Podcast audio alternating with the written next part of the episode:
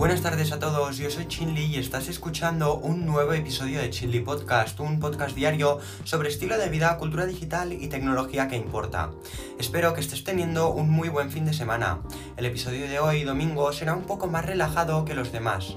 Bueno, pues hoy recopilo, primero de todo, hablaré, eh, dividiré este episodio en diferentes bloques. Primero hablaré sobre videojuegos, después de contenido en streaming y por último sobre las pocas noticias tech que hay ahora. Así que empezamos este nuevo episodio veraniego de julio de Chinley Podcast. Empezamos.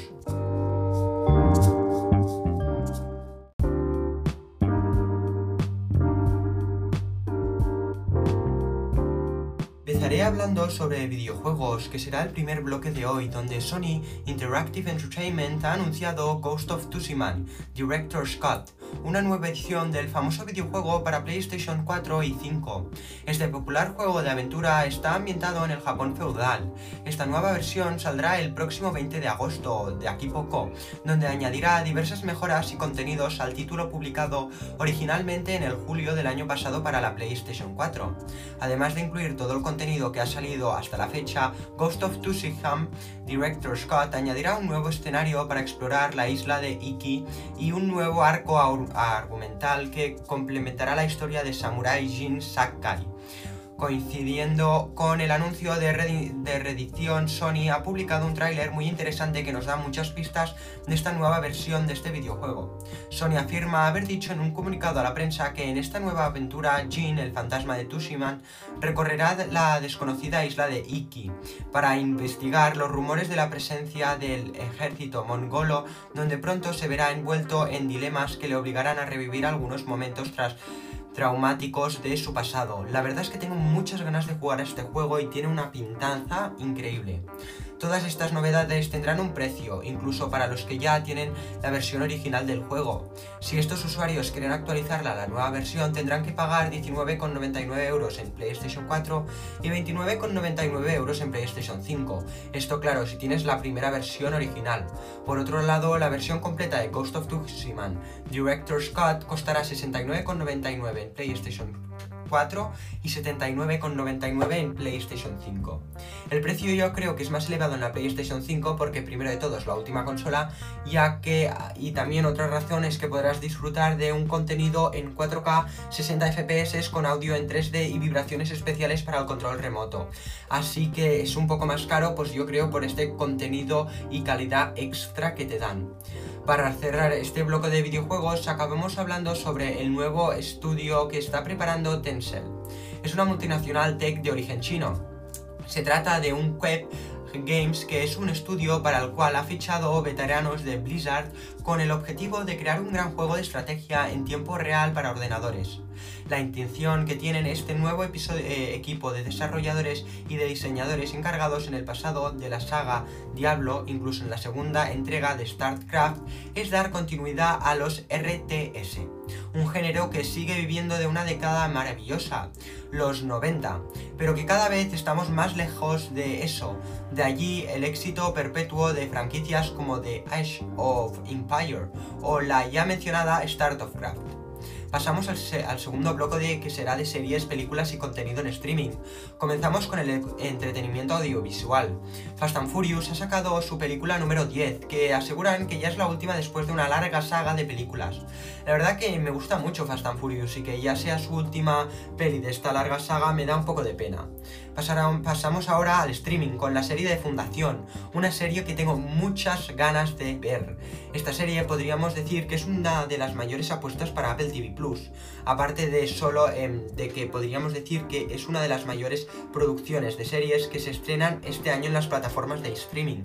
El próximo 24 de septiembre podremos disfrutar de la adaptación de las novelas científicas de Isaac Asimov con guion y producción del encargado de los Batmans de Loland, con la fundación apenas necesitas grandes nombres e interpretativos en su elenco. La basta con la factura audiovisual que hemos podido ver en su último tráiler que es una pasada. Amazon Prime también está apostando con su producción propia como Netflix y Apple TV con esta nueva serie que os acabo de decir, con La Guerra de la Mañana. Eh, perdona, La Guerra del Mañana, una superproducción que tiene mucho de blockbuster y que mezcla acción, extraterrestres, viajes en el tiempo y Chris Pratt.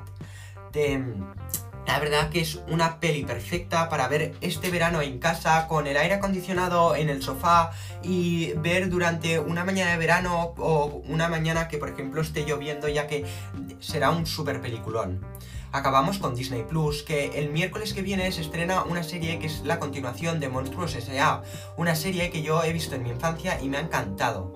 Bajo el título de Monstruos a la obra, una serie de con las aventuras de Mikey y Scully, donde nos explicarán su vida como antes, como era antes de la primera película que salió en 2007. Si recordáis, en esta primera película es cuando llegaban a esa fábrica de sueños. Pues esta será especie, será una especie de re de em, Remember en toda regla. Por último, pasamos al bloque de las pocas noticias tech que tenemos. Mezclamos, em, bueno, em, empezaré hablando con Apple, como no, que ya ha puesto la versión beta pública de macOS 12 Monterrey, que era la única que le faltaba. Ya puedes descargarte esta beta sin la necesidad de hacerte desarrollador, así que desde la web de Apple podrás descargar macOS 12 em, Monterrey de forma gratuita, sin la necesidad de tener que pagar los 100 euros que pago, por ejemplo yo, de desarrollador para poder tener estas betas antes de que sean públicas pero recuerda que es la versión de prueba, aunque el sistema operativo se parece mucho al anterior de macOS en Big Surf, la verdad es que hay muchas cosas que han cambiado como FaceTime, que me gusta mucho tal y como es ahora, también lo han cambiado en el iPhone y el iPad, pero la verdad que es una pasada como lo han cambiado, también el nuevo Safari, que es súper minimalista y totalmente rediseñado, que a mí me está costando ya adaptarme a esta nueva configuración de las cosas de Safari, y por último la nueva actualización de notas rápidas que también tenemos en el iPad y estoy usando muchísimo, yo pensaba que sería una función que no usaría nada, pero Mm, puedo usar 20 notas rápidas al día. Si os acordáis, en esta presentación del Worldwide Developers Conference de Apple, con el Apple Pencil, si deslizabas de la derecha del derecha abajo del iPad hacia arriba, podías hacer una pequeña nota rápida como si fuera un POSIT. Y la verdad que yo pensaba que no lo usaría para nada, pero la verdad que me funciona muy bien y me está gustando mucho. Aparte, Apple dejará de dar soporte a todos los ordenadores MacBook a secas, sí, MacBook sin Air ni Pro, que ya han descatalogado, pues entonces dejará de dar soporte de actualizaciones y de reparaciones, así que si tenías uno de ellos, la verdad que es ya bastante antiguo porque creo que dejaron de actualizarlo en, 2010, en 2015, pues ahora definitivamente Apple ha dicho que estos ordenadores ya están descatalogados.